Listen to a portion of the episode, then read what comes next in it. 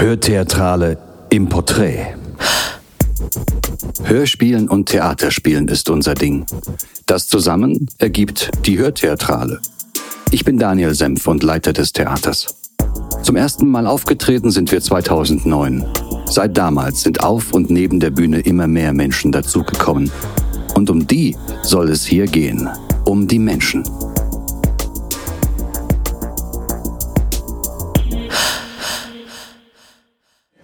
Sitzt du da gut? Alles gut. Hast du alles, was du brauchst? Ich habe meinen Kaffee. Das ist Ogen Ich der habe eine nette Rindeli. Gesellschaft. Mir geht's gut. Schauspieler, Mikrofon stimmt. Sprecher Das kannst, das kannst am besten nur du beurteilen. und Sänger. Nicht ganz so nah ran, ne? Nicht damit ganz so nah nicht ran. so ploppt. Plopp.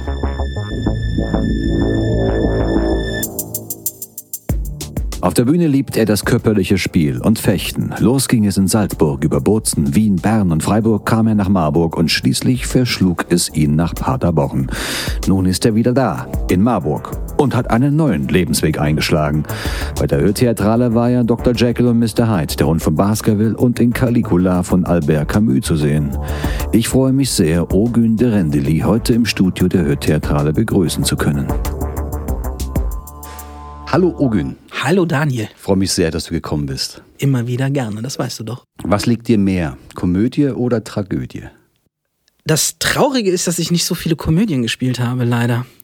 Äh, aber ich glaube, dass mir Komödien eigentlich sehr gut liegen. Ich habe eigentlich immer, also wenn ich eine Komödie gespielt habe, habe ich Kom Komödien sehr gerne gespielt. Ich glaube, andere Regisseure würden sagen, Tragödien stehen mir besser. Ich weiß nicht warum. Was liegt dir mehr, Hörspiel oder Schauspiel? Oh, Sch- Schauspiel. Dafür habe ich zu wenig Hörspiel gemacht. Es waren ja nur, wie viele Produktionen haben wir zusammen gemacht? Drei? Drei waren's, ja. Ja. So, also nicht, dass mir die nicht Spaß gemacht hätten und dass sie mir nicht gelegen hätten, aber wenn du dann halt im Vergleich irgendwie 50 Theaterstücke hast oder 60 oder keine Ahnung, wie viel ich schon gespielt habe. Warum Theater, Ogün? Ich war immer Theater interessiert, schon wirklich so mit 13, 14. Es gab bei uns in der Schule so eine Art Theater. Schau AG. Also ich habe halt im Münsterland zu der Zeit gelebt. Da gab es das Angebot bei uns an der Schule. Und dann sind wir halt nach Dortmund, nach Bochum, nach Düsseldorf gefahren, an die großen Häuser und haben uns dann halt dort Stücke angeschaut. Und da wurde auch alles angeboten. Also es wurden dann auch wirklich die gesamte Palette angeboten, von modernen Stücken bis zu Klassikern. Und ich war halt immer ein Freund von den Klassikern, weil man die halt aber auch kannte. So ein Goethe, so ein Schiller oder eben halt ein, mein Lieblingsautor halt, so der Büchner. Ja, und dann bin ich da so ins Gucken reingekommen, hab mir aber nie gedacht, dass ich selber spielen würde. Und dann gab's halt die Möglichkeit in der Oberstufe Kunst und Musik abzuwählen und dafür dann in der 13. Klasse dann halt Literatur zu wählen. Es gab halt einen ganz tollen Literaturlehrer und der hat halt jedes Jahr ein Theaterstück gemacht. Und da habe ich mir gedacht, ach komm, dann machst du mal mit. Und dann habe ich das gespielt und dann habe ich mir gedacht, ach komm, probierst es aus. Wo warst du in der Schauspielschule? Ich war in Salzburg in der Schauspielschule. Wie kam das? Salzburg kam halt aufgrund dieses Literaturkurses mit den Einnahmen dieses Theaterstücks. Der Lehrer war halt so ein unglaublich großer Salzburg-Fan, wegen halt Mozart und Handke und so und Trakel. So, das mochte, er liebte diese Stadt. Jedenfalls ist der halt immer mit den Leuten, die halt beim Literaturkurs mitgemacht haben, ist der nach Salzburg gefahren. Und ich hatte ihm halt auch gesagt, dass ich das ausprobieren möchte mit der Schauspielschule. Und dann sind wir hingefahren und dann hat er dort so ein Plakat gesehen von der, von der Schule dort und hat gesagt, komm, dann melden wir dich jetzt an. Und so, gleich am nächsten Tag, morgens, ich wäre gelogen, wenn ich sagen würde, ich war ganz nüchtern, also ich war schon sehr verkatert an dem Morgen. Klar, war eine Kursfahrt, natürlich geht man dann mit den Kollegen schön was trinken. Ähm, und der Lehrer gnadenlos hat mich um 8 Uhr geweckt und dann sind wir da um halb zehn hingestiefelt an die Schule. Und dann haben wir uns dort an, haben, haben, hat er mich dort angemeldet, um ehrlich zu sein. Ja. Also jedenfalls die Anmeldefrist war seit einer Woche um. Und ich hatte das Glück, dass die Schuldirektorin da genau zu dem Moment auch da war. Und die hat mich gesehen und dann hat sie gesagt so, ja gut, okay, er soll uns schnell seine Bewerbung schicken, dann laden wir ihn noch ein. Ja, und dann wurde ich eingeladen und wurde direkt angenommen. Das war Glück. Ah, Deine Zeit an der Schauspielschule war ja, soweit ich mich erinnere, das hast du mir mal erzählt, ja nicht nur durch Schauspiel geprägt, sondern du hast da ja auch eine andere Leidenschaft für dich entdeckt. Ach, das Singen. Ich habe eigentlich schon immer gerne davor auch gesungen, aber natürlich nicht vor anderen Leuten. Und natürlich gibt's halt auch Gesangsunterricht äh, an der Schauspielschule. Aber lustigerweise wurde das bei uns eher so ein bisschen so stiefmütterlich behandelt. Und dann hatten wir ein Stück, dann haben wir Casimir und Caroline gespielt von Ödon von Horvath. Und da gibt es die Rolle von Juanita, das Gorilla-Mädchen. Taucht auch nur in der Mitte auf. Und der Regisseur, mit dem ich mich halt sehr, sehr gut verstanden habe, der wusste halt, dass ich, der hat mich einmal singen gehört bei einem Gesangsunterricht. Und auch nur durch Zufall. Und dann, und ich hätte niemals selber behauptet, ich kann jetzt gut singen oder sowas. Und dann so, so, ja, ich singe gerne, ist okay. Ja, und dann hat er gesagt, so, okay, du singst jetzt die Baccarole von Hoffmann. Nicht nur so, bitte was? Und das ist wirklich ein sehr, sehr anspruchsvolles Stück. Und ich hatte dann aber echt eine tolle Gesangslehrerin, die mit mir das Lied einstudiert hat. Und dann habe ich dieses Lied gesungen. Und dann hat mich eine Dozentin am Mozarteum hat mich gesehen. Und die war lust auch die Frau von unserem Lichttechniker, lustigerweise.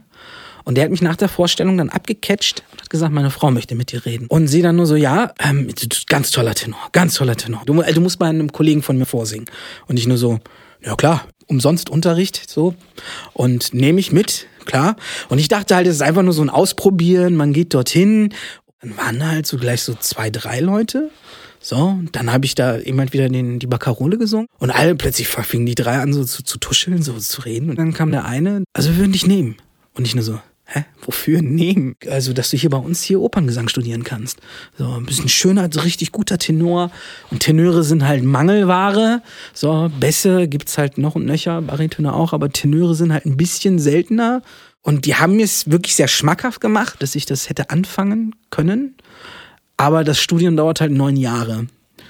Ja, so ein, so ein, eben halt so ein Operngesangsstudium dauert neun Jahre. Wahnsinn. So, sechs Jahre ist das Grundstudium und dann kommen nochmal drei Jahre Meisterklasse dazu. Und ich war da schon im dritten Jahr meines Schauspielstudiums, also kurz vorm Abschluss eigentlich sogar. Und da nochmal neun Jahre dranhängen, da habe ich gesagt, so, nee, lassen wir Das Schauspiel war eh mehr die große Passion als, als jetzt das Singen als Operngesang. Also mehr das Interesse war dann, dann doch mehr das Schauspiel einfach. Und das Fechten hast du auch dort für dich entdeckt auf der Schauspielschule? Ja, das Fechten. Das war, hat mir gleich von der ersten Stunde an, hat mir das Spaß gemacht. Ich hatte auch das Glück, so ein ehemaliger Schüler von uns war halt der Fechtlehrer da. Der war schon fertig, als ich dort angefangen hatte. Und der war dann aber halt dann immer noch Fechtlehrer. Und ja, und dann habe ich halt mit dem viel privat halt dann auch noch gemacht. So, haben wir ein bisschen geübt, Choreografien entwickelt.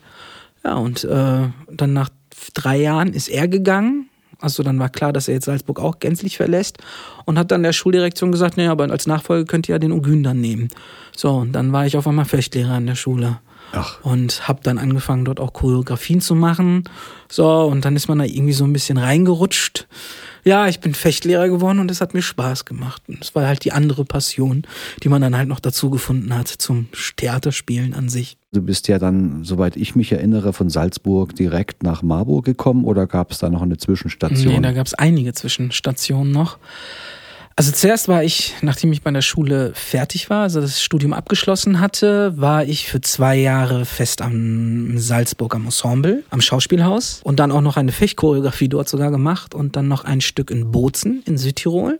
Dann war ich ein Jahr in Wien und habe dort am Theater der Jugend gearbeitet. Da war ich in Bern, habe dort ein Stück gemacht und in Freiburg und war dann wieder in Salzburg, habe dort noch ein Stück gemacht und dann kam Marburg. Matthias Falz hat mich da angerufen und gesagt, so ja, ähm, er hätte meine Bewerbung gerade vor sich liegen und er würde, würde jetzt eben halt die Intendanz übernehmen in Marburg und er würde noch jemanden suchen. Ja, und dann habe ich dort vorgesprochen und er hat mir dann erstmal Stückverträge angeboten, vier Stück für die Saison. Und nach dem ersten Stück dann schon so, das war Hamlet, was wir hier gespielt hatten. Und irgendwie, es hatte irgendwie sofort Klick gemacht mit den Leuten, die ich da kennengelernt habe. Das hat ja auch der Matthias dann mitbekommen. Das war dann wirklich so ein Gespräch zwischen Tür und Angel. Hat er gesagt, komm mal einen Zweijahresvertrag draus, oder? Und ich nur so, okay, so von mir aus gerne, weil ich mochte die Leute, ich mochte die Stadt, ich fand Marburg total schön. Ja, und aus den zwei Jahren wurden dann, glaube ich, insgesamt sieben oder acht. Ich glaube, sieben wurden es. Sieben. Und dann bist du von Marburg weggegangen nach Paderborn. Ja, dann bin ich nach Paderborn gegangen. Da hast du einige Zeit in Paderborn gelebt und gearbeitet am Theater und hast dort dann die Entscheidung getroffen, einen anderen Lebensweg einzuschlagen. Äh, ja, das kann man so sagen. äh, ich werde jetzt äh, Finanzbeamter. Ich werde, ich werde Diplom-Finanzwirt, so nennt sich der Studiengang. Es ist ein dualer Studiengang. Und ja, das mache ich jetzt seit diesem August. Und bin auch wieder zurück nach Marburg gezogen, ja.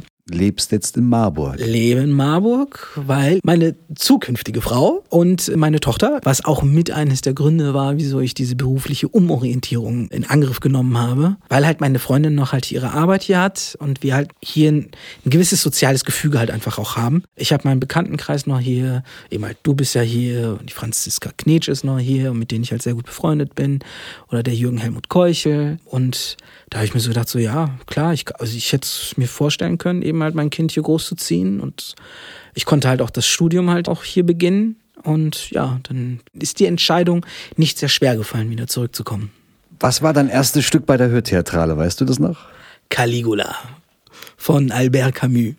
Was für eine Rolle hast du da gespielt? Ich habe den Caligula da gespielt. Aber nicht nur den Caligula, sondern auch in einer Szene den Scipio. Und danach hast du weitergemacht bei uns, ne? Ja, wenn man einmal bei dir anfängt, kommt man nicht mehr weg. Nein, es hat halt einfach sehr viel Spaß gemacht. Ich kannte ja deine vorherigen Produktionen ja auch schon. Ich habe ja damals in meinem, ich glaube, das war auch im ersten Jahr, als ich hier angefangen habe, da hast du damals Dracula gemacht, im, eben halt in der Blackbox, was jetzt, glaube ich, Tasch 2 heißt oder so. Und das hatte ich damals gesehen und das fand ich ganz toll, wo ich mir so gedacht habe, okay, krass. So, aber ich konnte mir das erstmal nicht so vorstellen, was ist denn das überhaupt? Aber dann äh, habe ich das halt gesehen und habe gesagt, so, wow, geil. Und was hast du dann bei der Hörtheatrale noch für eine Rolle übernommen? Dann gab's noch eben halt beim Hund von Baskerville, Lord Henry äh, von Baskerville, den habe ich gespielt. Den Lestrade habe ich auch gespielen dürfen. Wen gab's noch? Dem äh, Postboten, als Watson in die Post geht, um nach einem Brief zu fragen, ob der Brief wirklich abgegeben wurde.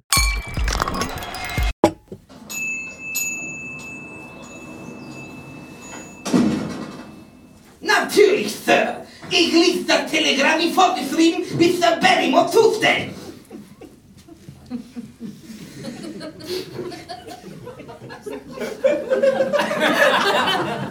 Ja, wäre es ausgeliefert? Mein Sohn! Rames! Ja, Du hast doch das Telegramm an Mr. Barrymore von Baskerville zugestellt. ja, Vater, das hab ich. An Mr. Barrymore persönlich. Entschuldigung, ich verstehe nicht, was Sie überhaupt wollen. Die Frau wird doch wissen, wo sich ihr Mann aufhält. Hat er das Telegramm nicht erhalten? Paracetamol. Doch, doch, doch. Dann weiß ich nicht, warum Sie uns mit diesen Fragen belästigen. Es gibt noch Wichtigeres zu tun. Guten Tag, Sir. Guten Tag, Sir. Guten Tag, nur raus hier.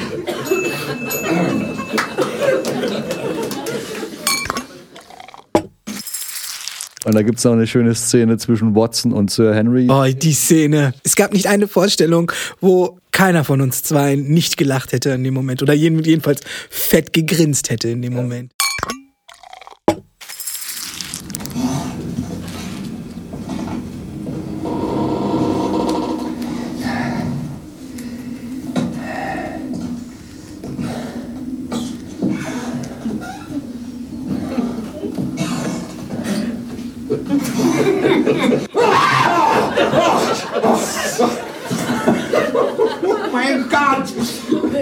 Sir Henry! Oh, haben Sie mich erschreckt. Ziehen Sie es, Doktor. Ja, das ist eine schöne Szene gewesen. Weil du gerade so beschrieben hast, äh, Hund von Baskerville, wie wir uns durch den Raum, durch die Gänge bewegt haben. Das passiert ja eigentlich gar nicht auf der Bühne. Nee, das nicht. Aber wir, wir äh, trotzdem spielen wir ja immer noch. Und wir agieren und, äh, und ja, spielen ja auch auf der Bühne trotzdem. Auch wenn wir lesen, ähm, haben wir auch noch die ganzen Toneinspielungen von dir. Und, äh, und eben halt die ganzen Sounds und die Musik und es ist ja sowieso schon alles sehr atmosphärisch und ne, man, man spielt dann trotzdem so. Es gibt ja immer noch die Blicke, die man eben halt miteinander spielt oder die Bewegungen auf dem Hocker, wie ich sie jetzt auch gerade mache, wie ich merke. so, ähm, es fällt auch einem schwer, einfach nur still sitzen zu bleiben. Ich danke dir, Ogün. Immer wieder gern. Bis bald. Bis bald. Das war die siebte Folge von Hörtheatrale im Porträt. Vielen Dank fürs Zuhören.